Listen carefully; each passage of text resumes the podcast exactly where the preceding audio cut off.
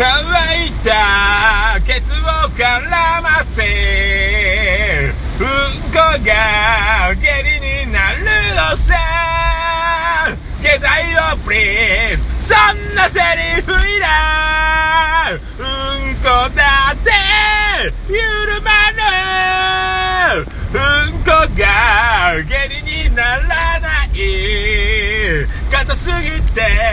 うんこが出ない。下剤をプリーズ本当は言い。たいうんこを緩める。はあお前のさオールデイズ・ザ・ネポ空しを夜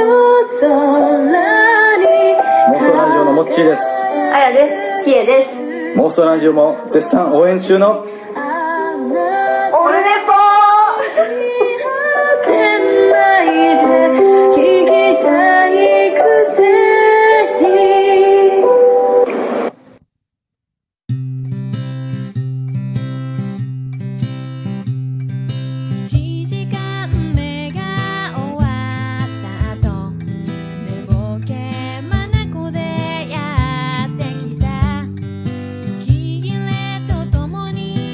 どうもー。こんにちは。10月30日エコエコエコあすいませんエコ満勤でした。えー第117回10月30日金曜日でございます。時刻は今お昼の12時半直前27分ぐらいでございます。いやいやいやいや本当ありがとうございます。えー昨日をもちまして、えープロ野球、えー日本シリーズ SMBC ですかね、えー無事終わりまして、えー福岡ソフトバンクホークス2年連続日本一ありがとうございます。やりました。ありがとうございます。いやーもうねこれ安堵なんすよ。いやーほんと安堵です。ほんと安堵ほんと安堵ですよ。ゆうこですもうあの本当これですねヤクルトがもし勝っちゃってたらですよ、えー福岡はもう今視聴率が多分すごいんですよ。だからもうあの結構家でテレビにかじりつくと。でまあお店はスカパーで地上波見れないんでえっ、とヤクルトの神宮の試合は見れるんですよ。えっと、スカパーがフジテレビのスカパーがプロ野球セットのチャンネルとして入ってるんで生中継してくれるんですけども、えっと、福岡の試合はないんですよ。あの夜中3時からの録画放送しかないと。だからあの気になってお客さんが来ても中継やってないよと。ラジオなら聞けるよみたいな状態になるんで。でこれがですねもう続くと7000まで行くと7000までほぼみんな家でかじりつきますんでテレビね中継に。本当安堵でございます。これでもあの今日金曜日明日土曜日と月末、えー商戦これであの明るい希望と。いうことでもうさっともうサクッと買ってもらいたかったんですけどまあそれでもいろいろねえー、とキャプテンの、えーアントニオ内川さんがあばらを折ったりとか、えー柳田があのロッテの松永にぶつけられて膝がちょっと痛い状態を我慢して出てると。まあそういう結構満身創痍もう一昨日のヒーローインタビューでイデホは、まあ、結局 MVP でしたけど早く終わって休みたいですと言っちゃったんであれが闘争心にヤクルトの闘争心に火をつけたらどうしようかと、えーハラハラしておったんですけど、まあ、ねじ伏せましたんでよかったです、まあ、スタンリッチもねあのバンデンハークの台頭とかで外国人枠もありますしバリオスも頑張ってますしね。なかなか枠がこれアピールしとかんとやばいぞというので必死いいピッチングして助かりましたね。本当助かりました。まあおかげさまで本当。週末へと。この週末を乗り切りますといよいよです。11月1日。えー桃屋は11月1日2日お休みさせていただきます。大変あの、えー都合により、えーお休み営業お休みさせていただきまして、えー11月3日の祝日から通常通り営業させていただきますということでよろしくお願いしますと。はい。えー、11月1日、えー横浜アリーナ、オールナイトニッポン、岡村隆史のオールナイトニッポン、歌謡祭、横浜アリーナ。いやー、1周年記念。ついに生まれて初めてですね、本当あの、市川地下、市川地下で、あの、先行予約メール送ったら当たりまして、えチケットも届きまして、はあ、よかったっすよ、これ、本当本当よかった。で、えー11月1日に東京へ行き、えー、とちょうどね物販が1時からもう始まるらしいんですよ。昨日「オールナイトニッポン」を聞いてるとですね横浜アリナの物販。これ1時頃僕多分東京着くんでこれ。大丈夫ですかね？そっから、えー宿からまたなんか横浜アリーナまでのアクセスがちょっとよくわからないんでこれ新幹線で移動しなきゃいけないですかね。ちょっとよくわかりませんけどもなんとか横浜アリーナに行こうと、えーいう所存でございまして。いやーそしてまあ昨日追加招集で、えー岡村さんの同級生の栗野さんっていう方が「えーレッド・イット・ビー」を結婚式で歌って嫁さんにドン引きされたでおなじみの栗野さんが出ると。あと出川哲朗も追加で参加と,、えー、それと友川一樹さんと。あとなんかボーディーズっていうバンドの人。とえー知念里奈さん。メイジェえっ、と誰だ？あと、えー DJ コ。ー、えすごいメンバー。でもこれで本当にサプライズで多分、えー、と矢部さんが「えー、However」を歌うとか、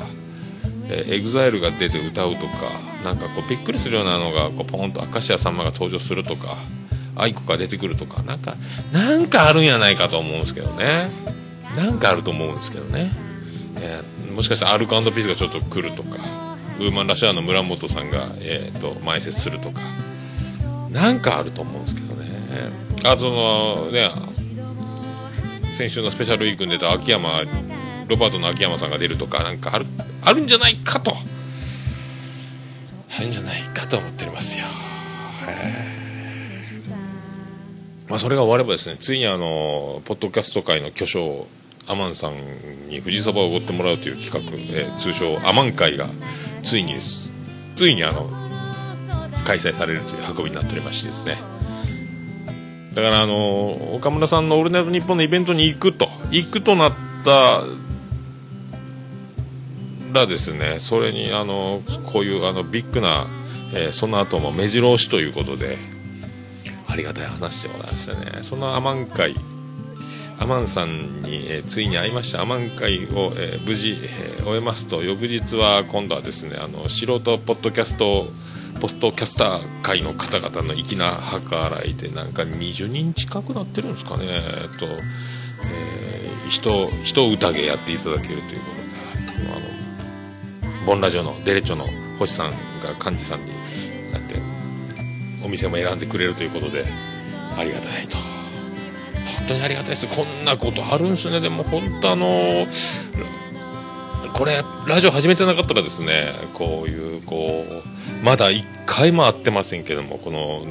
えーずうずしい言い方をさせていただければもう仲間の方々お友達の方々がまだ1回も会ってないですけどね、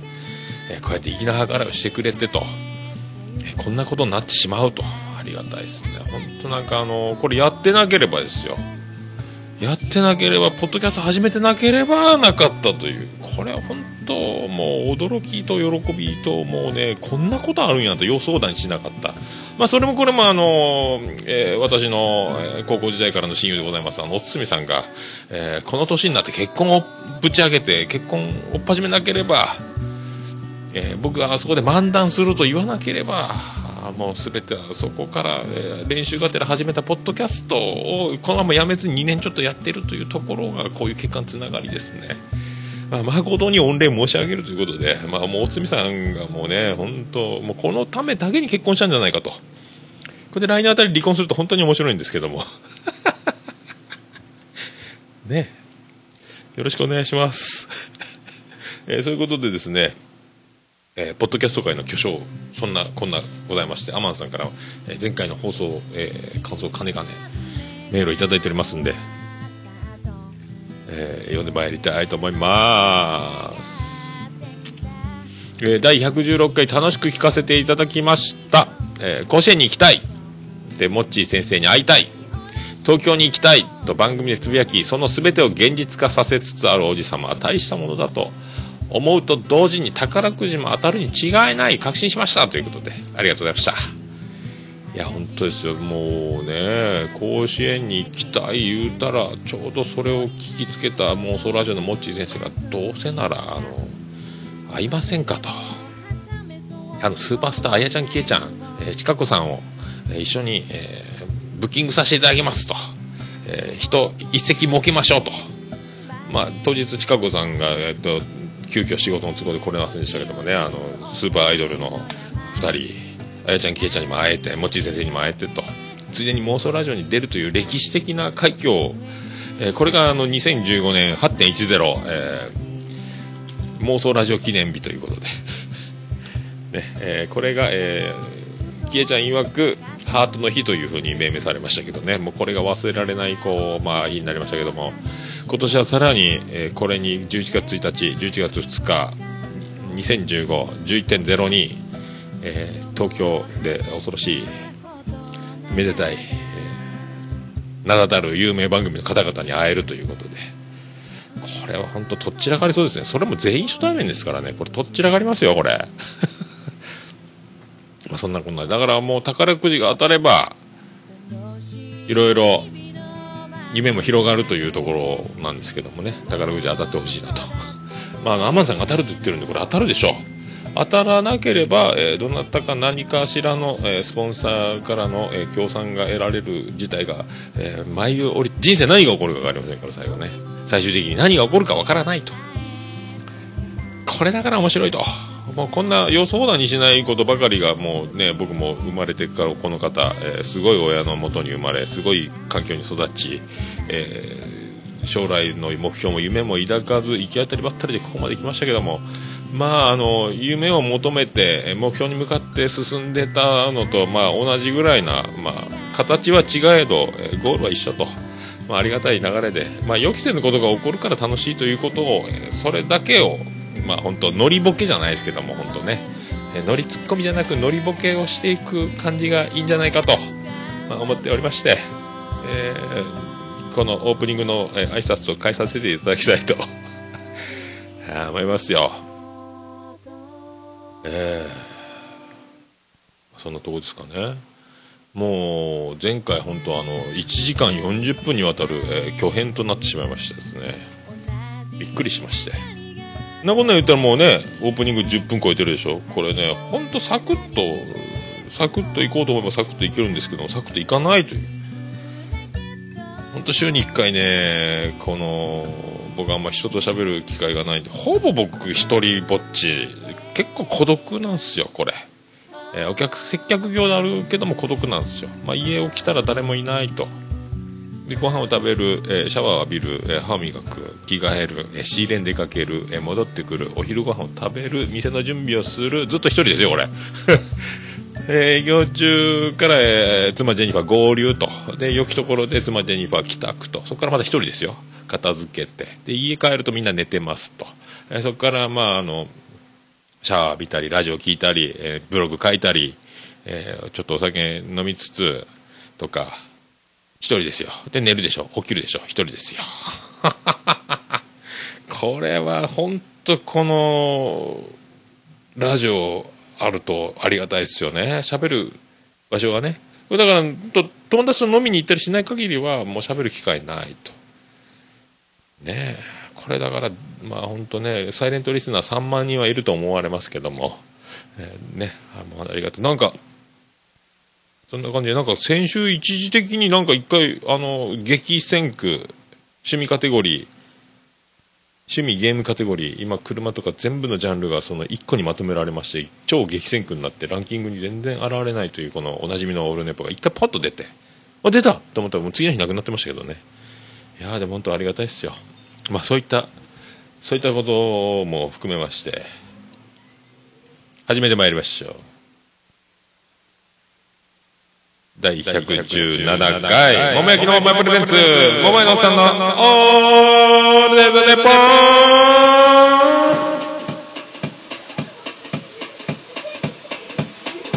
ててて、てっててて、てってて、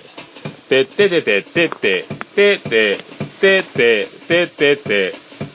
ててっと、福岡市東区前松原赤目田交差点付近の桃焼きの店桃屋。てて特設スタジオから今回もお送りしております桃屋のおっさんのオールデイズ・ネッポン世界一引き出せるポッドキャスト。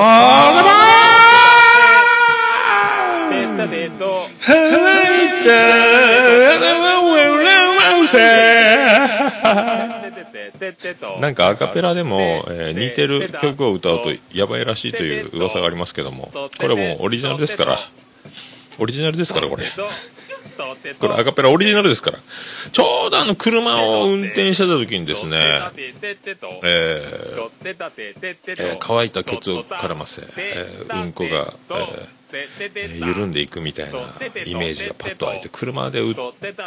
歌ってたらできましてでまたあの信号待ちにパッとボイスレコーダーを回しながら、えー熱唱しながら運転していたんであのちょっとノイズがねオープニングが鳴りながら熱唱すると、えー下剤をプリーズそういうこと言ってみたいよと。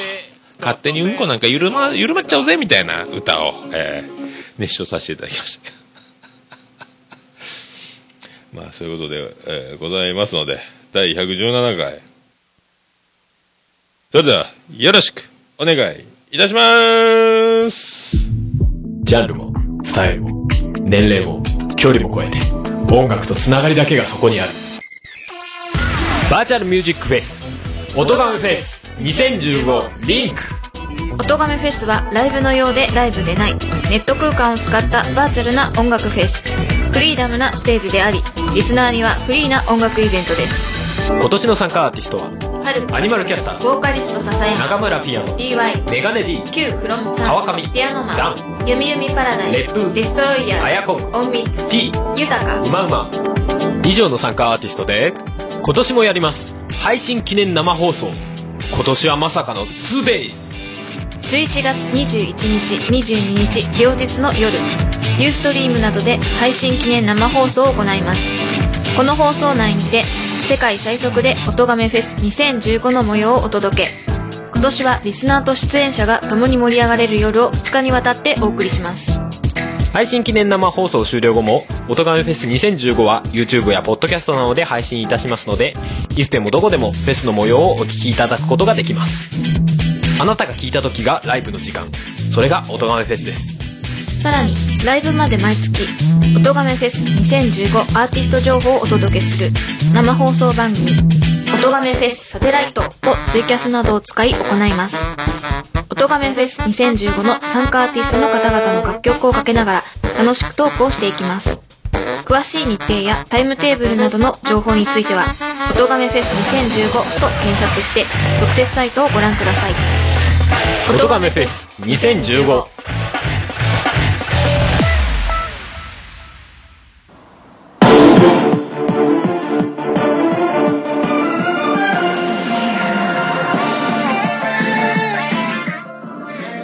桃屋のさんのオールデイズ・ザ・ネポンでは皆様からのお便りを心よりお待ちしております。メールのアドレスは、桃屋のおっさん、アットマーク、オルネポットコム、桃屋のおっさん、アットマーク、オルネポットコム、ホームページのメールフォームからでも簡単に送れます。そして何といっても LINE アットも開設。どんどんどんどんお願いします。Twitter の DM リプライでも OK です。そしておはがきの宛先は郵便番号813-0042福岡市東区前松原2-11-11桃焼きの店桃屋まで皆様の健闘を祈る。レイ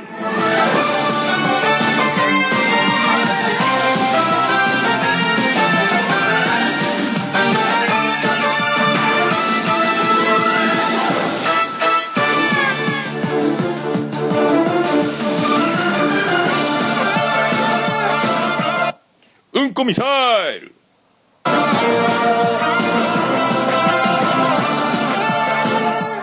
んこビーム。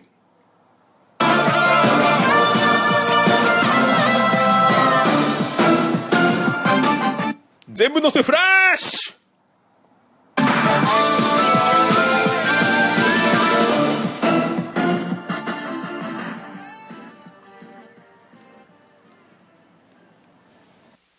ということでお送りしております。第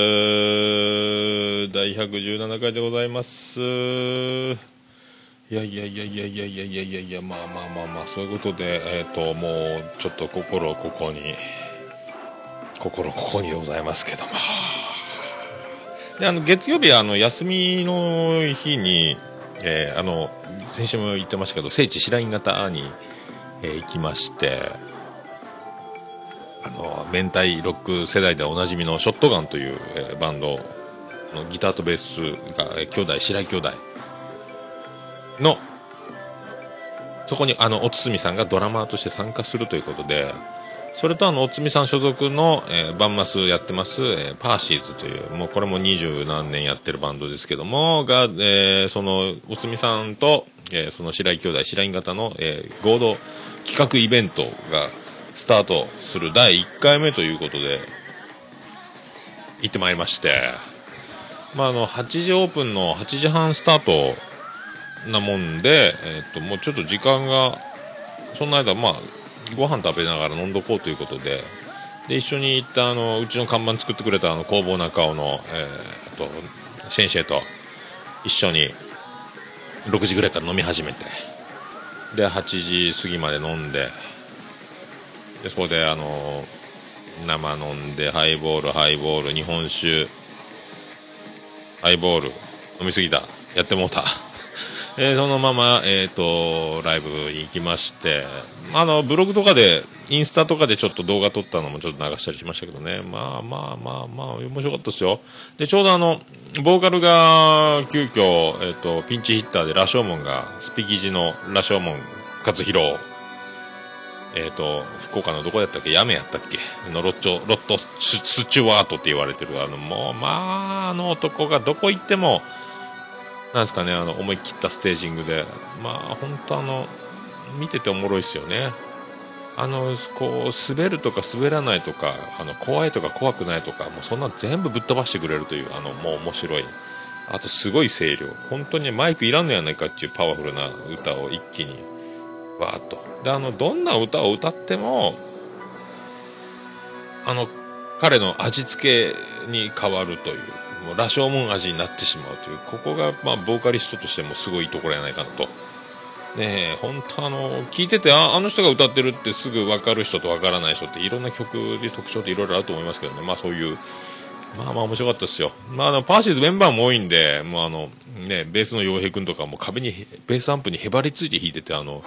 肘が動かせない状態で弾いてました、ね。大変やったね、つったら、まあ、あの、ちょっとフレーズだいぶ省略しました、って言ってましたね。それぐらいぎゅうぎゅうでやっていたというね、もう20人か30人でいっぱいぐらいのお店でステージね、やっとったんですごかったっすよね。まあ、それであの、おつみさんと、その白井兄弟のでしょうなというバンドですけども。まあ、引き倒し、引き倒し、まあ、うまかったですね。超、超絶やったですよ。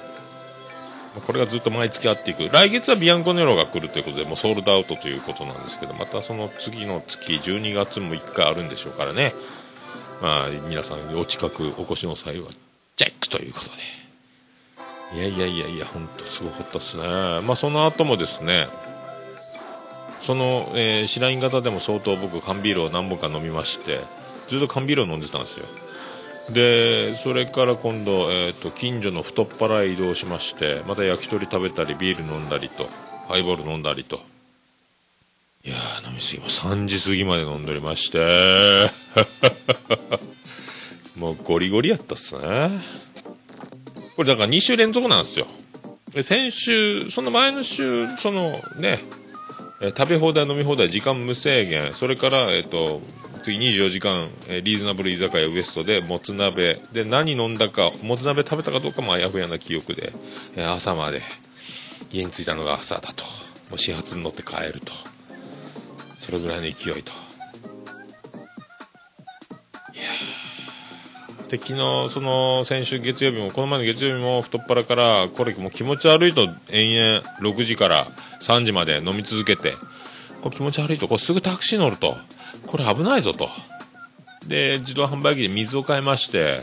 えーもうジャッキー・チェンの水拳の師匠のようにもうふらふら歩きながらですねずっと渡辺通りの、えー電気ビルのとこから、えー博多駅の方までまず目指しましてずっと水を飲みながらずっと歩いて柳橋を通ってずっと博多駅まで歩いてうわもうちょっと歩こうというこの空港通りの方まで行きまして空港通りの弥生県の辺りまで来てああもう限界だと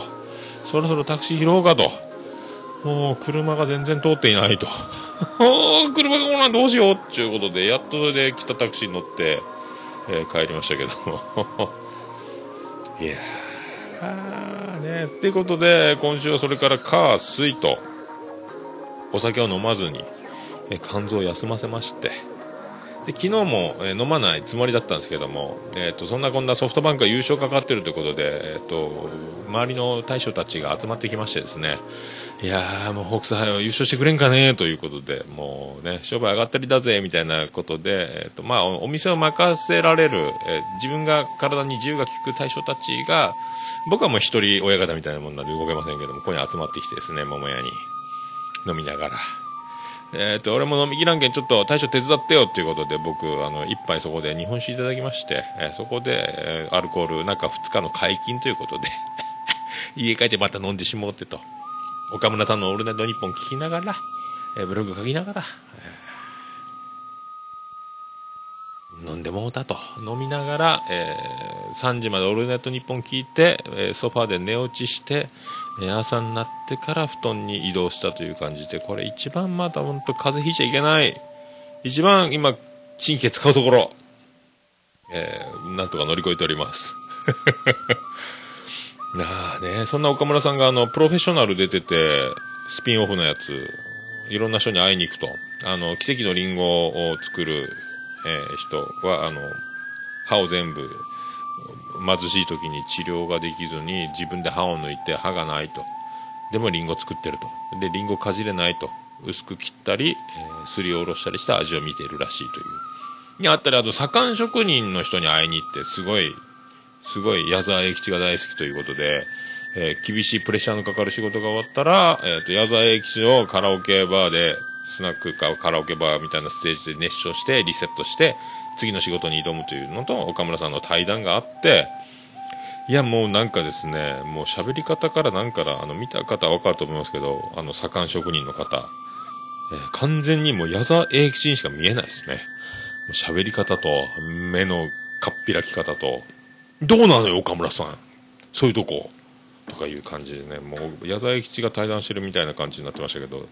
いいんでしょうかね。あとは嬉しいのは「オールナイトニッポンの」えー中継中の模様がカメラが入ってあの先々週ぐらいに今プロフェッショナルの NHK のカメラ入ってますけども皆さんいつもと同じことしてくださいよとかかっこつけないでくださいよとかいういじりをやりながら収録してた模様があれが今度映像で見れたんでこれ嬉しかったですね。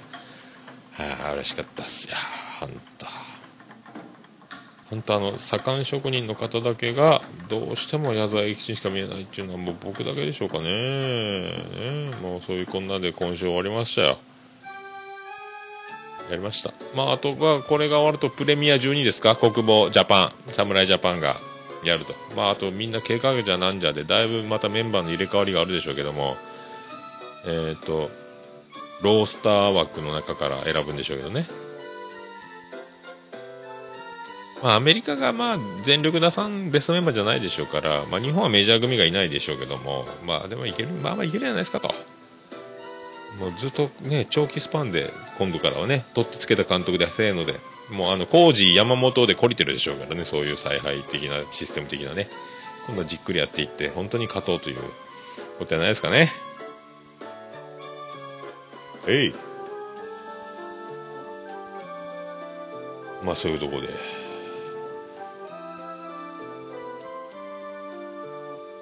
一発挟みつつ、えー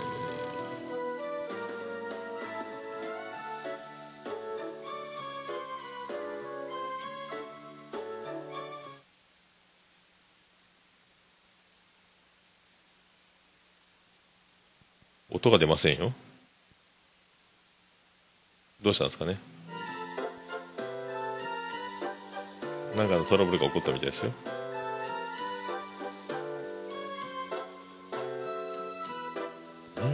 難しいな。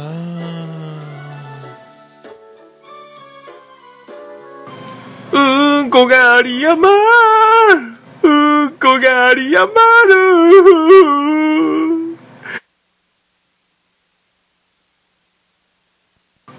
うん。うんここがり山うんこがり山る。桃江のさんのオールデイズだねポンいやー、トラブりますね。なんでしょうね、これね。なんでしょう、これ。これがね、今 iPhone5S、えー 4S、えー 6S プラスを並べてやってるんですけども、これね、なんでこうなるんでしょうね。どういうことなんでしょうね。わかんないなぁなんでしょうね。ね、ぽっ。ちゃんとできますね。ちゃんとできますね。ちゃんとできますね。すいませんね、ガチャガチャ。もうまんまこれ同時進行で全部同じ操作してますんで、はい。えーご自愛ください。ありがとうございました。えっ、とですね、それとですね、えーメールが来ておりまして、えー、3の Q さんから、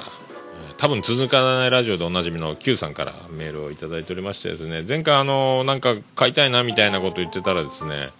3の曲を何かしら買いたいなと iTunes とかないのかなとかアルバム買いたいなとか言ってたらですねあのメールいただきまして読みとございまして読んでいきたいと思いますけども、えー毎度どうもこんにちは Q です。どうもです。えっ、と、実は3の音源はホームページでダウンロードできますと。アルバム4枚全部無料です。よかったら使ってってくださいと。えーすげえな。そして、ジングル新作オンパレードですね。最高ですと。オルネポジングル集のリリースも楽しみにしていますという。ありがとうございます。きよさんありがとうございます。まあ、一回ね、あの、100回まで待てないジングル祭りっていうのをジングルだけをただ延々1時間ぐらい流し続けるというの企画やりましたけどね。またあの新作がたまった時点でもう一回あの特別会で、えジングルを流し続けるという回を一回収録しようかと思いますけどね。あれも同時進行でやってだいぶ失敗してますけどね。いやありがとうございます。あのー今回の記事にも貼っておきますけどもえっ、と3のアルバムが4枚ダウンロードできると。これダウンロードできるんですよ。ただ、その iPhone に、iTunes に入れたりとか iPhone に入れるという技がちょっと僕もわかんなくて、これパソコンには入ったんですよ。だからパソコンを立ち上げて、パソコンで再生する分には聞けるという感じなんですけどね。これなんかどうにかあの iPhone に入れる方法ないかなって今思ってるんですけどね。まだちょっとよくわかる。僕もこの辺がね、得意じゃない、得意じゃないっちゃ得意じゃないんですけど、皆さんもだから、あの、えっ、と、ダウンロードできますんで、こうぜひ聴いていただきたいと。で、あの許可をいただきまして、1曲かけていいよということで、あの、ポッドキャストでも、あの配信されてるんですよ。えー、3のミュージッククリップスっていうタイトルでね。これも貼っておきますけども、その中から、これはパッとかけれますんで、でその中から僕ものすごい好きな曲があってですねこの曲が一番この中でまず第一印象バチンとこうバチコーンきた曲がありますんで、えーそれも、えーそれをまずおかけしたいということとあと多分続かないラジオ今あの中村ピアノさんってこのさっき流してた音亀フェスにも出られる方準レギュラーとして出ておってその方にえー言わせたいセリフを募集してるみたいです声が可愛らしいキュートなボイスの女の子で一回その本編聞いていただいてですねあの中村ピアノさんの登場回が最新回で今出てますんで、えー聞いた上でですね申し込み、えーフォームもあのうちの記事にも貼っておきますんでぜひ何か言わせたい一言をですね、えーもうラジオネームと,、えー、と住所と年代だけチェック入れれば送信できますんで。ぜひ送って。僕も今2つぐらい送りましたけどもどうしてもあの下ネタの方になってしまうんで今度下ネタがない方向でなんか面白いワードを思いつかんかなと。あと2つぐらい編み出したいなと。まあもう大喜利ですねこれね。皆さんもぜひあのなんかねそういう挑戦していただければと思いますよ。あの多分続かないラジオめっちゃ面白いですからね。話題がねキャッチーな話題とあともうフリートークからあのヒゲとメガネさんと Q さんのもう掛け合いがね面白いんですよね。それで「サン」というその名前がですね「サン」という「サン」は SAN って書いてるようで SAN じゃないんですよね「サン」の A の字があの僕初めこれ僕全然知らなくてあのどういう風に書けば出てくるのかっていうのは分かんなくて。だホームページの URL が 3- ねラムダっていうことで書いてあるラムダって言うんだと思って。ラムダ A の横棒がないやつですよね。これラムダと読むと。昔子供の頃三菱の、えースポーツカーみたいなギャランシグシグマとラムダって車が出てたんですけども。ああのラムダかと。多分。多分そんな気がした。いやそうですよ。でその曲かけたいんですけどいや本当あのぜひですねあのスマホのちっちゃいスピーカーで聞くよりはですね何かあの LR、えー鳴らせるスピーカーの環境か、まあ、ヘッドホンかイヤホンでも、まあ、両耳そこそこの音量確保するところで聞いたら結構あのイントロからもうバチンときますんで本当あの今から始まるぜっていうぐらいあの銃の乱射のような感じなイメージというか僕が僕の見解ですよ。始まるぜみたいな感じなんですよね。もうバキバキバキュンみたいな感じで始まる、まあ、機関銃ですかね。ピストルの乱射っていうかその一気に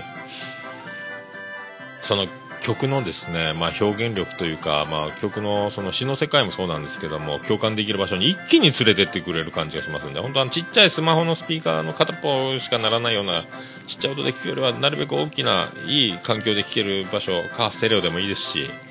まあ、そういうところで聞いたらいいんじゃないかなと思いますけどね、えーもうこのなんすかね詩の世界も僕好きで共感できるまあねあの、まあ、今スマホとか IT 革命パソコンやらなんやらねあの、まあ、この豊かな現代社会の暮らしに欠かせないものとそれと今昔ながらのその人の温かさとか生身の触れ合いというかですねそういうその人間相反するようでもう今もうどっちも欠かせないようなまあ、僕の見解ですけどね。そのどっちも大切なものがあります。だから、えーどっちが欠けても、まあ、この豊かな日本というところで暮らしていくには特に、まあ、必要であるんで、まあ、どっちかに依存しっぱなしというよりはいいバランスも必要であろうと。あんまりそのネットだけにこう世界にがっつりはまり込むのもなんですしだからといってそんなのつまらんと言って俺はもうアナログ人間の塊だけで生きていくんだっていうのもちょっと今違うんじゃないかという時代になってきてますんで、まあ、そういうあのシーンの切り取り方というかその Q さんの詩の世界でしょうけど、まあ、表現力というか本当の一気にそのああそうそうそうそうみたいなね。いうこれも本当ねいいと思いますよ。であの曲調もあのなかなかかっこいいめっちゃかっこいいなと思うんですけど本当あの、えちょちょっとギターもワウがちょっとかかったようなワウがかかったような感じでで Q さんとまるであのなんすかツインボーカルのようななんか掛け合いのような感じでこう疾走感があるというかパーンっていっちゃうのと。であの写真見る限りベースの子がめっちゃ可愛い女の子なんですけどもなんかベースがもうなんかあの織田裕二の後ろでニコニコ弾いてる大柄な黒人さんがあのへその上ぐらいに高い位置にベースを置いてですねニコニコ指弾きしてるような感じの黒人じゃないかっていうぐらいのすごいベースのリズム感がですねまた心地いいですね途中であの最後えー、と決めの後ぐらいにこうベースがピュンって入ってくる場所とかもめっちゃかっこいいですよね。もう本当日本人かこのリズム感ぐらいなこうリズムがバチッと本当ベースだけであの弾んでる感がねドラムが結構派手でかっこいいんですけどもこのベースのこのまあ弾み感というかこのリズム感というかかっちょいいかな、えーまさかこの音があんな可愛い子が弾いてるのかと思ってびっくりすると。本当あの小田裕二の後ろの黒人じゃないかという。サンバリッツ内の人ですかみたいな感じが僕はしたぐらいねびっくりします。このギャップもすごいなと。まあそういうね感じがもう本当しまして。まあ本当ねみんなかっこいいですよね。であのまあ一番はそのなんて言ってもなんて言ってるかはっきり詩が分かると聞こえるっていうのでさらにそのメッセージが伝わってきやすいのと共感できるのと、まあ、かっこいいのともう全部がこう本当降って湧いたものなのか熟考して作ったものかちょっと大体詩と曲が同時に降りてくるらしいんですけどねいろいろなんか「おとがめフェス」のインタビューとかによりますとすごいっすよね。みんなまあそのまあレベルがもう本当な僕が僕が言うのもなんですけどもおこがましいですけどももう本当めっちゃかっこいいんでですね。もう死の子の言わずまあ聞いてほしいというのとあと途中であのあなんですかね、えー隣で寝てる君は、えー生身の、まあ、バーチャルかバーチャルじゃないかということを問うようないろんなねネットとかいろいろね今何でも手に入る時代になりま便利になりましたけども、えー隣で眠る君は一体本物かと。バーチャルか？リアルか？みたいな詩がありますけどこれはもうそれぞれの自分にですね彼女がいる方は彼女を思い浮かべたりえ彼女が残念ながら今いらっしゃらないという方はその本当あのまあそのバーチャルな方で、えーねあの派遣されてきた、えー女性の方が眠っていると想定するのか、えー抱き枕を想定するのか、えーあとあのそういう南極 Z 的なお人形さんを見立てるのかと、ま、それぞれに自分の,、えその眠る君というのを想像しながらですね最後、まあ、死の世界に入っていただければ本当はいいんじゃないかと。あと一番、えー僕はこのまあ僕この曲の中で一番ですねあのー一番気に入ってるとこっていうか、もう一番これはもうほんとすごいなっていう、僕が一番大好きな場所は、えーもう容量オーバーですというそのワード。容量オーバーですというワード。これに、えーメロディーをつけたら多分容量オーバーですメロディー付け選手権は多分世界一優勝した、えー僕の中ですけどね。多分世界一容量オーバーですというそのフレーズに素敵なメロディーがついた。えーこれだよみたいな。容量オーバーですというワードに、えーが曲にメロディーに乗ると、もうこれしかない。これが絶対正解だろうと。いう、もう節回しというかメロディーというかもう、もうこれが僕もうすごい好きでですね。これ多分世界一合ってると思いますよ。世界一容量オーバーですというワードにぴったりなメロディーで始まるというか、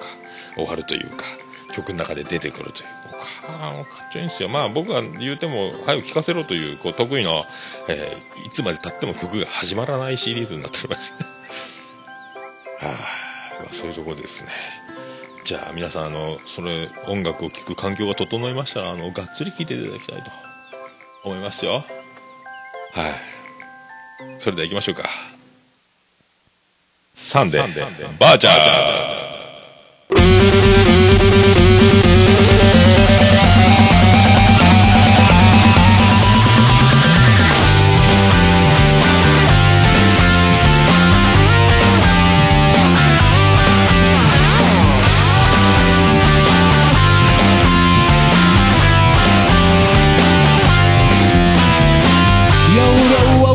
ですメモリを入れ替えてください。耳に触るビープ音が部屋に鳴り響いた。一昨年買ったポンコツマシンに頭を抱える。いらっしゃいませ。ようこそ欲しいものをクリックしてください。着るものも食べ物も可愛い女の子も。最新技術のいっぱい詰まった箱さえあれば何でも手に入る。やるいつの間にか僕の周りには冷たい電気信号が飛び交ってる。隣で眠る君を見てふと思うのさ君はバーチャルなんかじゃないよね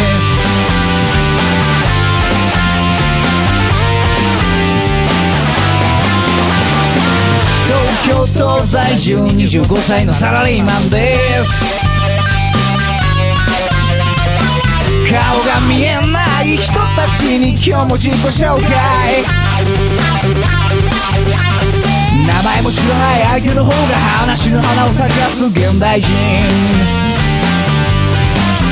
現ないぜその本体とどうしよう電車でも次は行く行くなごめんいつもだっけあれだけどなんかあすいませんすいませ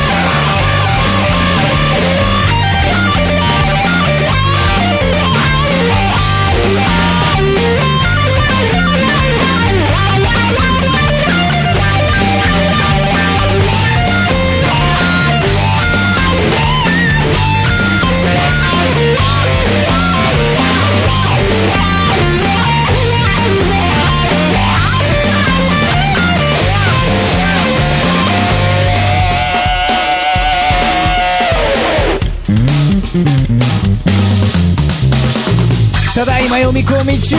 しばらくお待ちください。緑のランプがついたり消えたりしたら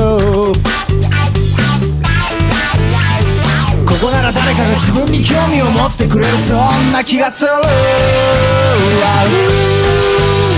気がついたら僕の部屋では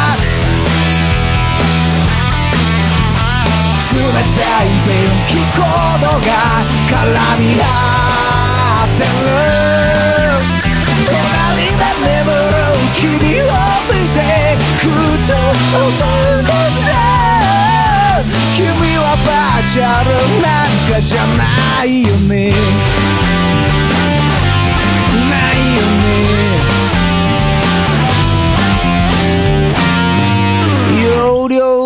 バーですメモリを入れ替えてください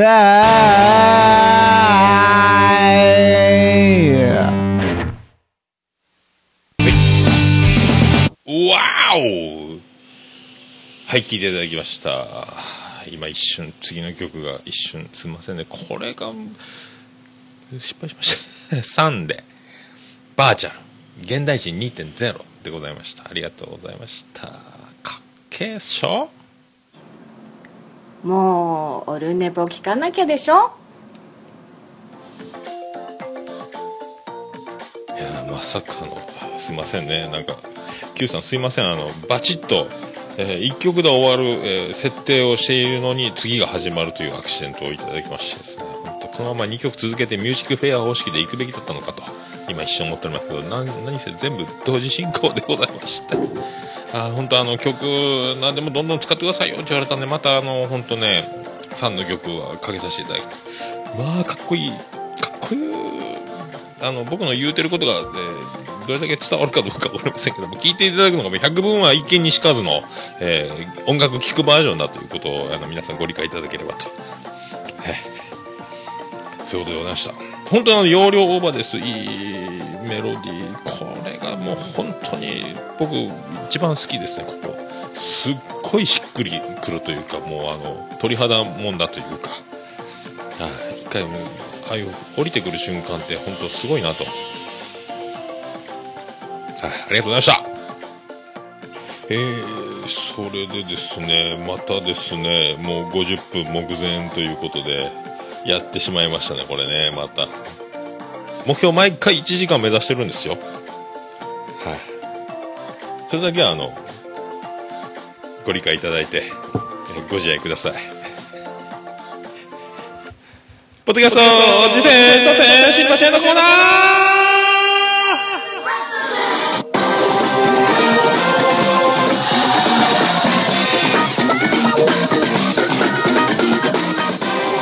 はい、ということでこのコーナーはその名の通り、ポッドキャスト、えー出会いの広場ということで、真ん中ポッドキャスト、こんなポッドキャストありますとか紹介いただいたり、僕が趣味で毎週聞いてますんで、それを発表しつつと、あともうなんか最近これ、ポッドキャスターの交換日記みたいな、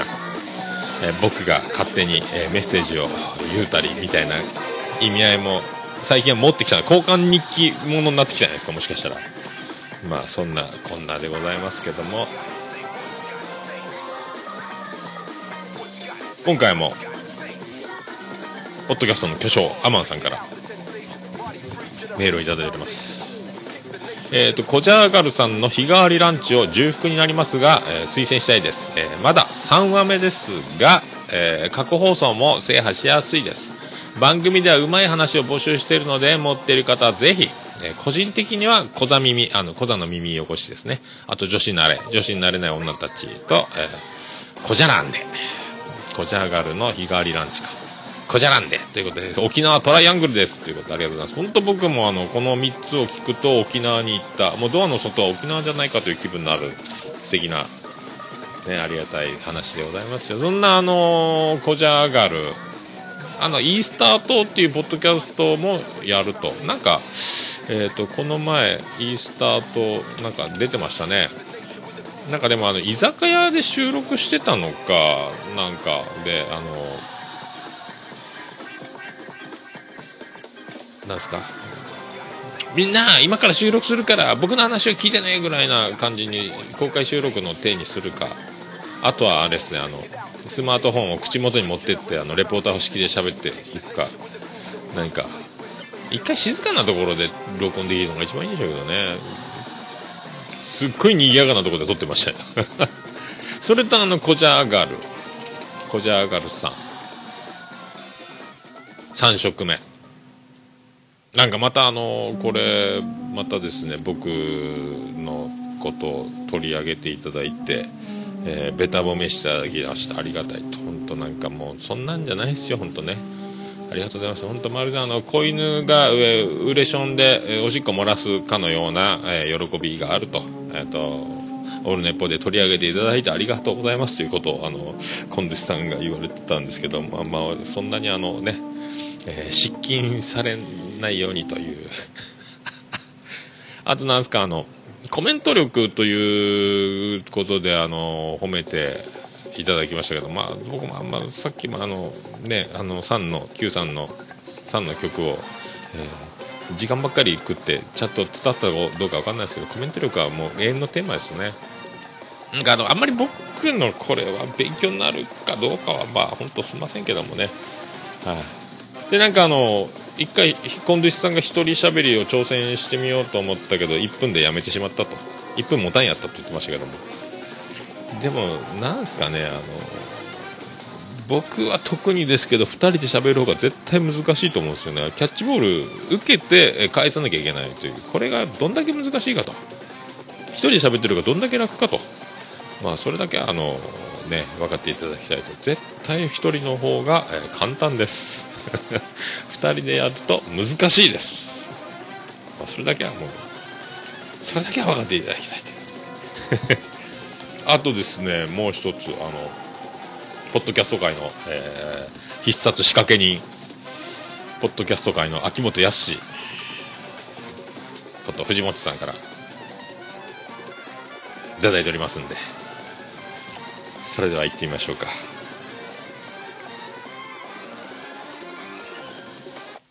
え？藤本さんの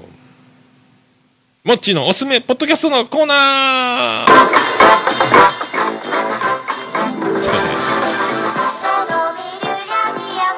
どうもこんばんはポッドキャスト界のホワイト赤マンじゃない方藤もっちですひねりすぎたかなっていうことでホワイト赤マンそれ秋元やろうっていうことなんですけども僕もあのこれが分かんないんで調べてですねファイブギャップという、えーコンビファイブギャップというコンビの、えーホワイト赤マンというキャラがあって、そっちじゃない方が秋元さんらしいですよ。もうわっかググりましたよ、僕。すいませんね、お笑いね、詳しいようで詳しくないとこもいっぱいありましたね。すいませんね。まあ、それで読んでいきましょう。で、さて、えー、すいませんね、なんか、ツッコミ雑ですいません、藤本さん。まあでも、藤本さんは本当あの、ポッドキャスト界の仕掛け人ということで、よろしくお願いします。さて今回まずご紹介するポッドキャストは桜通信です、えー今更おすすめすることもないくらい超人気番組ですがこの番組は自称六流作家桜剛さん桜剛さん？えっ、と西岡剛の剛岡辺に「り」って書くやつ。えー桜剛さんと桜綾野剛の剛かな？桜剛さんか剛さんかちょっとわかりませんけどポッドキャスト界のカリスマ鳥かご放送山本さんで織りなす基本的にローテーションなお笑い系ポッドキャストです。特筆すべきはあの笑いに対して厳しい山本さんがこの番組においては完全にいじられ役になっている点です。それだけさくらさんに絶対の信頼を置いているのでしょう。とはいえさくらさんの作家らしい完璧な構成にほとんどアドリブで対応されているのでそのポテンシャルは計り知れませんと。ちなみに以前桃屋さんもおっしゃられてた乃木やラジオで英語で道を尋ねる役をされていたのが山本さんですと。クラス9プロジェクトのもやってる方ですよね確かね。めっちゃ喋り出したな。えっ、と過去技能さんとも親交があるそうです。そうですよね。であの素人ポッドキャスター会にもエントリーされてましたよね。すごいですよね。えー、鳥かごグループは他にもいろいろな番組があるのでそちらも合わせてご視聴ください。ということでありがとうございます。続いて紹介したいのがこちやラジオです。こち家と書いてひらがなでこっちに家こちやラジオです。この番組はいわゆる夫婦ラジオなのですが夫夫こちさんが、えー、オタク妻こちこさんが、えー、不女子ということでただの夫婦間の会話を超えた濃厚なトークが特徴です。また下ネタ全開なのも特徴ですがなんと旦那さんよりも奥さんのこちこさんの方が、えー、下世話な話が大好きなと大好きなのだそうです。収録時間がちょっと長めでその上25メガバイト以内に圧縮しているので音質も低めですがこの雰囲気でハマっているリスナーさんも多いみたいですよと、えー以上の 2, 2番組まだご存知じゃない方がおられましたらぜひ聞いてみてくださいそれではアシックス元へアディダースありがとうございます。さすが、さすが仕掛け人でございます。どんどん、さすが、もうあの、ミルマスカラスの、えーマスクの数よりも藤本さんのポッドキャスト網羅番組が多いです。約5万番組のくらいの中から、えーよりすぐりの番組を紹介していただける、この藤本さんの、えーモッチーのおすすめポッドキャストのコーナーありがとうございます。ねえ。すごいわ、でも。なんかあの鳥かご放送ってちょいちょい耳にするんですけどもすごいすごいんですよねすごい組織というか大物組織ですよねいろんな番組やっててすごいな。そうやってあの桜通信さんその鳥かご放送山本さんとその六流作家って言われてる桜さんとやってるっていうことで。であのもう一個のこちらラジオさんはなんかこれ探したけど iTunes にはないっぽいんで多分あのケロログとケロログがうまくいかない時にあのバックアップ保険用でシーサーブログからも配信するというこの2段構えでやってるみたいなんですけども、えー、とこれもちょっと後で貼っとこうと思いますんで、えー記事の方見れば飛べるようにしておきますんで聞いてください。いつも藤本さんありがとうございます。それではモッチーのおすすめポッドキャストのコーナーでございました。ということで戻ってまいりまして。ありがとうございました。あとまあいろいろ聞いたんですけどね。あの僕と〇〇の境界線第24回も聞きまして。これあの、えーフライドポテトのケチャップ二度漬け禁止問題。っていうかあの一人その中のどっちかでしたっけ？あの二度漬けがんだろって怒ってましたね。ケチャップいいやないかと思いますけど。あと唐揚げのレモン絞り問題とか、えー焼き鳥串外し問題とか、えーちょいちょい出てくるあの本田翼で例える表現とかですね。もうその辺のいろんな問題を提起しながらそれは本田翼だったら許せるか許せないかみたいなところも混ぜつつなんか面白いめっちゃ面白いですよこの人たち。まあ、唐揚げのレモンいきなり絞るのはどうかというねもうとかケチャップ二度漬け、まあ、串カツの二度漬けと一緒でしょうけどもでも唐揚げのレモンはあのおじさんたちにとって油を分解する成分があるんでぜひレモンはかけたいという気持ちがあります。もう直に油を吸収するよりはレモンでちょっとでも分解するものをいただいてというそこまでしてからでも揚げ物食べたいなというそのまあおじさんたちはもう僕は特にもうお腹がもうパンパンですから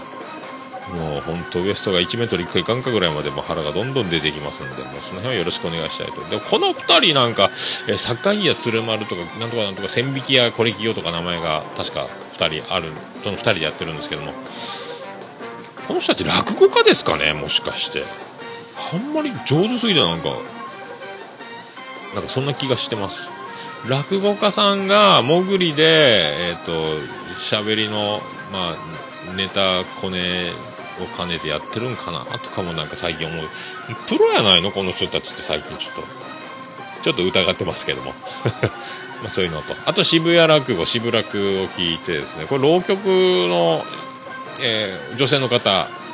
がえー師匠三味線三味線の師匠の2人でやるドキュメントの浪曲。これめっちゃ面白かったですね。これはめっちゃこれぜひこれもうドキュメントで、えー脚色なしでめっちゃ師匠とその浪曲の女の方の、えーエピソードが爆笑やったですね。これはすごかったです。あと見えないラジオも聞きまして8の10でこれもやし市もやしさんが女子ばっかの友人の結婚式に招待されて男一人で、えー戦い抜いた、えー8の10の回でですねやってました。おもろいわ地獄を乗り越えたもやしさんにこれ皆さん、えー目が離せませんよこの人本当面白いわ。まあそういうとこですね。あとラジオ酒場2杯目第2回のやつ。またあのガンダムのオルフェンズっていうのを引き続き話しましたけど僕全然アニメがまあまあね本当結構ゲームとかアニメに詳しい人が結構やってる番組って多いですもんね。でなんかオルフェンズとオルフェンズってなんガンダムにオルフェンズってあるんかとああそうかそうかそうかそうかそうかとかね。あああのタンカーがね座礁した時にあのこうオイルが漏れる時にね。それオイルフェンス。ね。あとブラピとかジョージ・クルーニーとか出てる、それオーシャンズイレブン。とかオルフェンズっちゅうくだりも、えーそういうボケしか思いつきませんけども。ね。あとはなんですかね、えーどうもバイト君がどうやらあの、えーポッドキャスト界の仕掛け人じゃないかという気もしてきましたけどね。ラジオ酒場の、えーそんな感じですね。あと本当、えー巨匠アマンさんのおかげでちょっとオルネポという名前を出していただいたりありがたい限りというところですかね本当ね。ありがとうございます本当。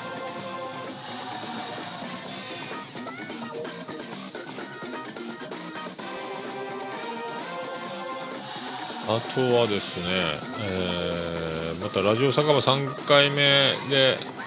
3回目3杯目か。まずこれは BGM が演歌なんですけども、えーガンガンダムの話をガンプラの話をしてるっていうこの、まあ、演歌をバックに、えー飲み屋さんでそのギャップがすごいという、まあ、感じですよね。本当最新のガンダムの話、ね、おオルフェンズってあれでしょ？最新今やってるガンダムなんでしょ？それが、えーバック演歌ですからね。あとはあの狭くて浅いやつら263回新軍出揃いって回。なんかゲームの課金スマホゲームかなんか課金をする意味のなんか結構お金を課金したところでやめたっていう話をしてて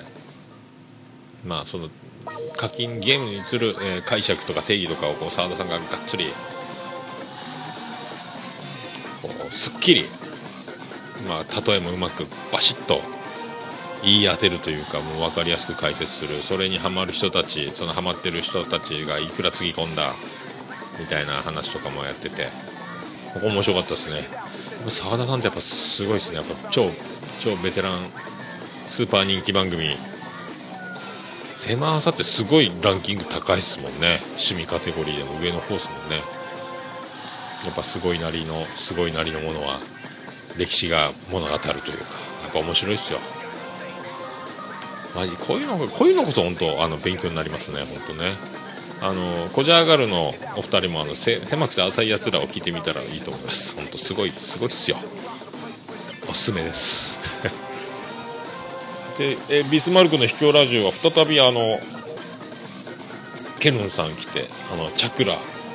チャクラの話とかしてましたね。チャクラこれちょっと僕もいまいち難しいんですけどもね、うん、神秘的な感じがしましたね。でまたこれまたラジオ酒場なんですけど5杯目。あのエニグマさんのツッコミが面白いですよ。こらって突っ込むあのとこここハイライト。僕一番面白かったです。キレがものすごいエニグマさんのツッコミのキレがありますね。あとは、正しいように見えるは増田さんが中国に行って中国人中国恐ろしかったというまあトイレ流す前に必ずうんこがあったりとかシャワーで髪洗ったら髪がガビガビになるみたいな。話。まあうんこつながりじゃないですけどあと第37回の中近東ラジオも聞きましたけどデルデルマッチョさんが本当のデルデルマッチョさんになった話がありまして。めちゃくちゃ面白かったですねこれも。はい。あとはグダグダゲームラジオ、うん、聞きました。これ初めて聞きましたけどね。3人であの歯の話とかアニメの話とかあと BGM があのアズオトのあれあのやつと同じ曲なんであのアズオト聞いてたリスナーが聞くとおーってなりますよ。僕もおーってなりました懐かしいなと。ここでまあオルフェンズの話が出てたんでやっぱわあ人気なんでしょうね。時代はオルフェンズ。あとなんかガンダムあるあるも教えてもらいましたね。なんかね。兄貴分は必ず死ぬらしいですよあと。あとなんかみんなこの中ではデザインとかストーリー性とか、まあ、大事にしたりとかやっぱあの絵のデザイン性とか絵の綺麗さみたいなとかすごいみんなそういうとこ見てるみたいですね。あとあの「ワンパンマン」っていうなんか漫画があるらしくてパンチ一発で終わってしまうあっという間に終わるなんかものがあるらしいんですけどこれがおすすめらしいです。ワンワンパンチパンチ一発で終わるというあの戦いがすぐ終わるというらしいですよ。あとは第、えー133回ですかね、ドヤ声ラジオさんも聞かせていただきまして、あの very important person という、えーこの言葉の略が何であるかが知れたという、これもね、ありがたい話ですね。僕も全然そういう、あの、学のない、低学歴世代、世界で生きてきたんで、ありがたい話です、こういうね。あと DHC の略とかも知れますよ、この回、この回を聞けば。あとケリーさんのメールが読まれてましたね。すごいですねケリーさんも。たいろんなところで大活躍ですよケリーさん。あのおもれきのケリーさんですけどね。やっぱねあの2人はですねあのようちゃんと玄毛さんはちゃんとケリーさんのメールに対して丁寧に丁寧になぞって答えていって話を広げていってあの盛り上がってちゃんと番組を成立させるところが多分僕やったらあのあの突っ込んでしまう突っ込んで終わってしまうようなところもなんやねんって終わってしまう。何ですかそれ？みたいな面白がって終わるところ。とかね。もうちゃんとそうやって盛り上げ最後は文化祭であの青春したりどえらい企画を成し遂げた話とかにつながってこう番組が終わったところやっぱ見事やなと。あの人たちプロですねやっぱね。さすがだと。さすがだと思っております。シュッとして爽やか爽やかヤングガイツイン。ヤングみたいな感じですよね あの2人ね。なのにドヤ声っていうギャップがまたねすごい。なんでドヤ声なん？本当ドヤ声に対するもう返しはもうあれしかないと思ってますけど。まあいいや。あとえー秘密基地大集合をしました？なこれ僕も知ってる小学校中学校でゲーセンに行ってた時に見たことあるゲームをとかなんか聞いたことあるゲームやったことはないけど聞いたことあるゲームとか結構出てましたねあの。1942とかねあの飛行機がバンバン撃つやつとか。あとドルアガーの塔とかスタルスパルタン X とかあの音ああ懐かしいと思いましたね。あとなんかプロ野球殺人事件というゲームがあったとかいう名前の話もしたけどうんと思いましたね。あとはサーファーズラジオショーも聞きまして美咲さんレギュラーの美咲さん出てましてなんかお店で今ねあのお見合い相席相席バーみたいな店をアマルフィって店をやっててその情報も聞けますしなんか特典もその回を聞けば聞けるという。あの本当あの僕も共感したんですけど女の子と僕らの年になると女の子とまず話する機会がもう激減しますんでこういうところで、えっとなんか女の子女性はカウンターに1回座って男はボックス席で飲み放題でずっと飲みながら、えー女性と女性が来たらブッキングしてくれてお話ができるっていうそのみんなそれをそういうのを楽しむというあの会話を楽しめるというまあ、利用の仕方が一番メインらしいと。でも完全なあの風俗店じゃないんでもう健全なお店でやってるっていうのが風営法とか関係ないちゃんとしたお店。健全な、まあ、飲食店じゃないけどそういう中でやるからもうそういうなんかあのないっすもんねマジでね。これありがたいですよね。だからあの飲み屋のお姉ちゃんと話すのとはまた違う。ということですよね。で一番なんかそこでポイントは女性に結構あの好感を持たれてる男性客の特徴を教えてもらってましたけどやっぱ聞き上手な方がいいんですよ。って言ってました。もう僕みたいにこの話を聞かない喋りっぱなしの人は多分嫌がられますよ。ということでありがとうございます。と僕もこういう店行ってみたいですね。本当一番聞き上手っていうことはだからインタビュー能力まあそのねはた果てはその MC 能力相手の話を引き出す力っていうことになるんでこれを身につけたいっていうのは僕ずっとある。んでこの前あの食べ放題飲み放題時間無制限の時に友達と飲んでた時に10分ぐらい僕録音回してたの記憶がなくてボイスレコーダーみたいなの入っててでそこ一人同級生の女の子フリーでライターやってる子でインタビューとか取材をする子なんで教えてよって確かそういえば話してたんですよ思い出したんですよ。でどういう風にやるんよみたいな。って言っててその人の、えー MC っていうか仕切りでなんかあのキングオブコントであの芸人が楽しかったとかいろいろ話すのを録音しててまあその仕切りを無視して僕は喋ろう喋ろうとするのを聞いてて嫌になってこれはもう流せませんけどお蔵入りですけどね。もうそういうのがあってやっぱこの能力が一番欲しいですね MC インタビュー能力。ねって思いましたよ。あと、えー黒キャスト聞きました。あの極楽うさぎさんからあの豆が送られてなんか農家に転職っていうか実家を継がれたみたいで極楽うさんあのなんであの時放送局とかでもおなじみの。でその食べた、えーの食レポじゃないですけどもあのあと黙ってボイスレコーダー回して家族で食べてる模様が。であの本当食レポの難しさを痛感したみたいな。ことやったですね。やっぱどうしてもあの何を食べても甘いっていう表現をしてしまうんでその甘いという表現を使わないでどう表現したらいいのかみたいな。僕もあの食べて感想を言うとかっていうのは、まあ、甘いは使わないようにはしますけどね。甘い何でも甘い通じますよ肉の甘みがとかね、えーこの、えークリームの甘みがとか。どっちも使えますからね。これがもう難しい。もうコメント力は本当もうね MC 力とコメント力。もうだから全ては大喜利能力につながってくるんじゃないかと思いますけど。だからもうやっぱプロの芸人さんがすごいっていうことですよね。はい、まあ楽しむ方にね軸足を置きながらやらんとこれは絶対あのパンクすると思いますまそんなのも。あと東京ミーハーは YouTube ミーハー。これ面白かったですね。なんかメロンに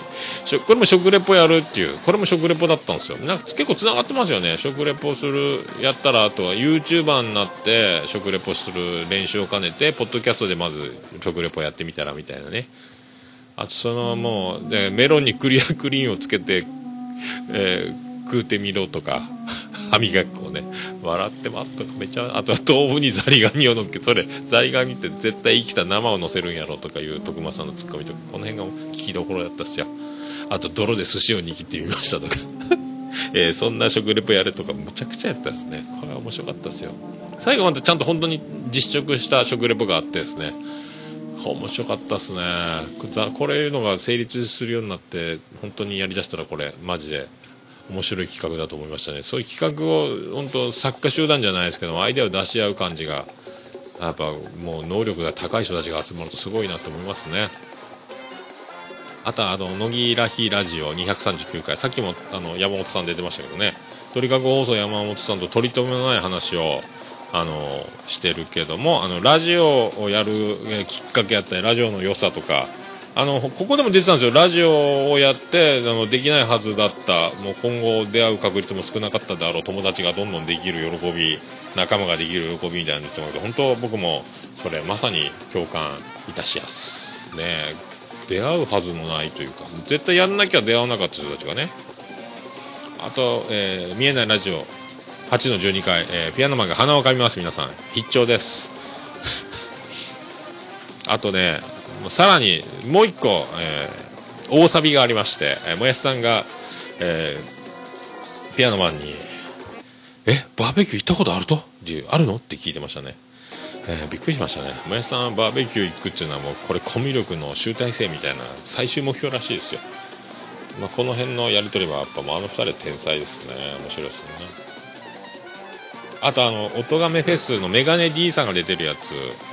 さすがにこの人もなんかやっぱシンガーソングライターというかコメント力というか言葉遊びとかなんかやっぱ言葉を紡ぎ出す人っていう人の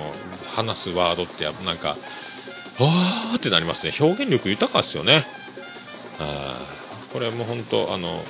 こじゃ上がるの皆さんこれもメガネ D さんのやつも聞いてみたらいいんじゃないですか。音亀フェス。であの Q さんの大ファンということで3の大ファンということでこの辺もなかなか素晴らしい親近感が持てましたね僕もね。まあ慣れ慣れしくすいませんけど はい。もうですよねーって思い思いながらずっと聞いてましたね。あとは89回の妄想ラジオ来ました。アメリカで海外でっていう話ね。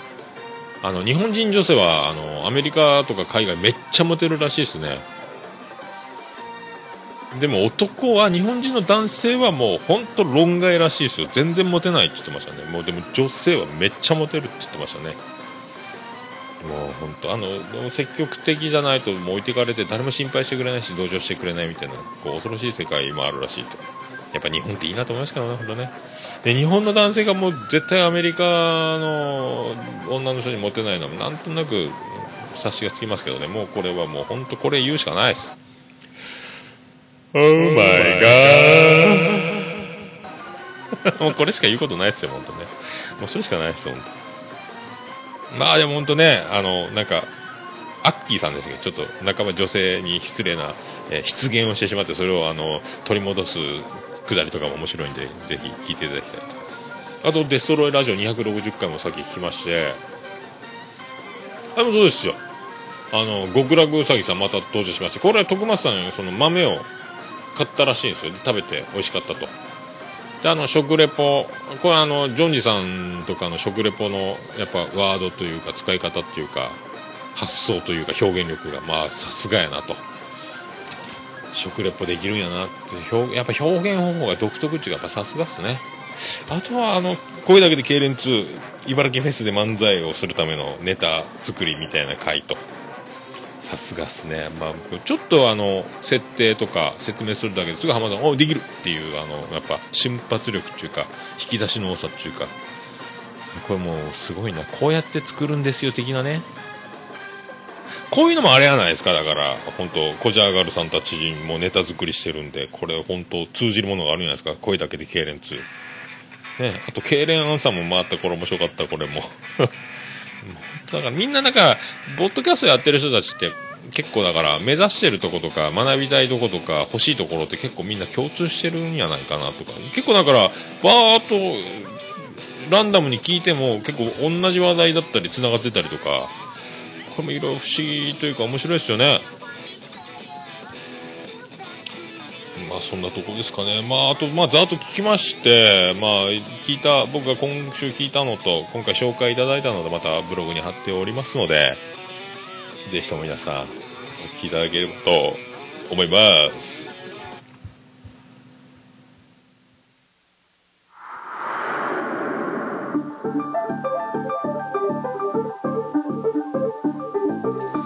ちょっとマスターボリュームが下がってましたけども。今上がったんで急に音がでかくなったんじゃないですか？大丈夫ですかね？それではまた皆さん何か、あのおすすめの番組とかあと自分で番組を始めた番組やってます？的ななんかありましたらメールを送っていただければ幸いでございます。えメールの宛先は最近ちょっと滑舌がやばいなと。メールの宛先は口をめっちゃ動かしながら、メールの宛先は、ももやのおっさん、アットマーク、オルネポドットコム、ももやのおっさん、アットマーク、オルネポドットコムでお待ちしております。あとは、ブログ記事、ホームページからメールフォームで送れますし、LINE アットもありますし、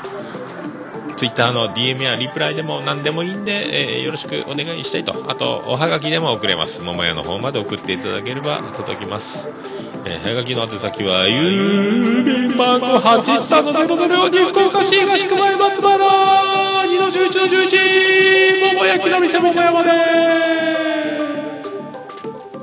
着払いはなしでお願いします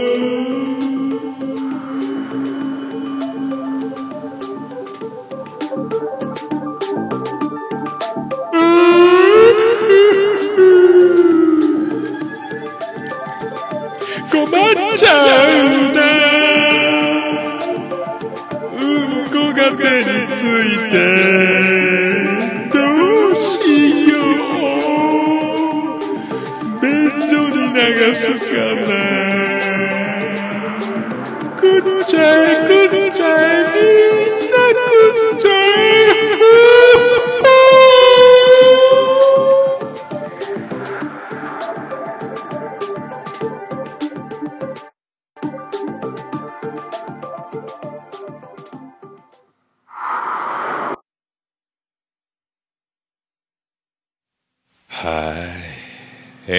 not です。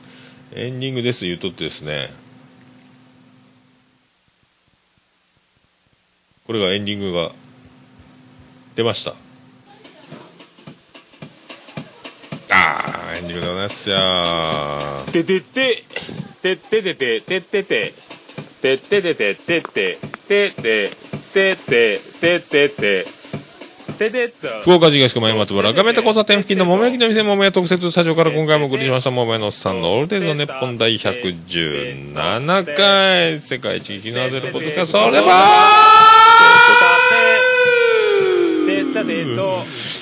あさっては東京スペシャルでお送りしましたてててあーまああさっての今頃ですね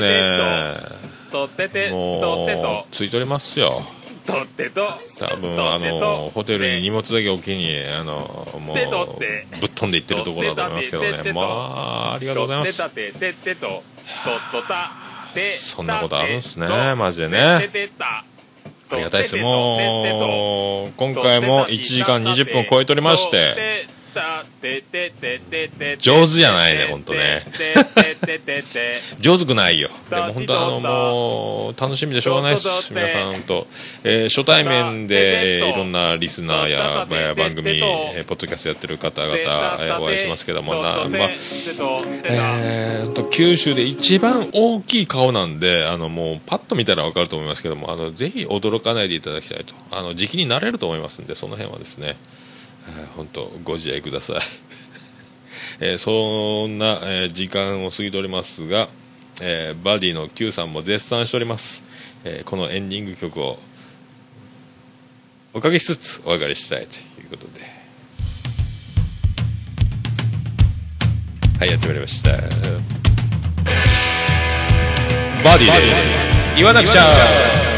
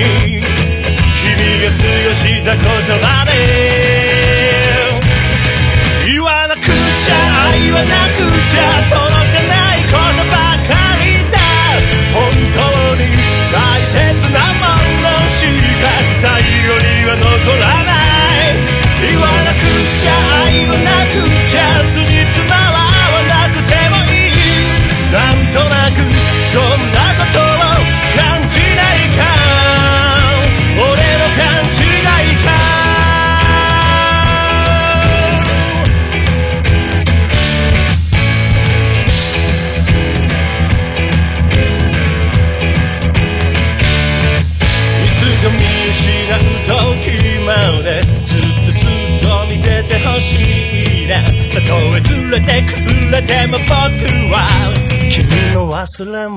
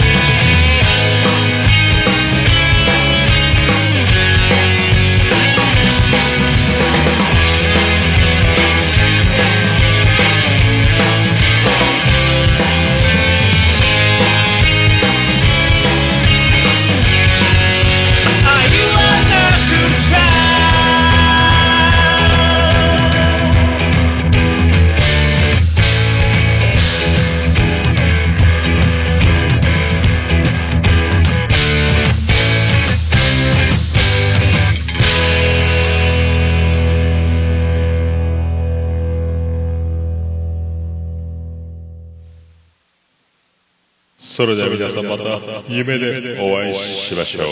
あー。で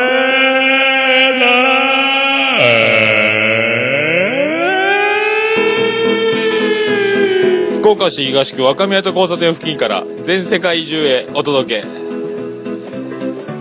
桃屋のおっさんのオールディーズ・ザ・ネポー。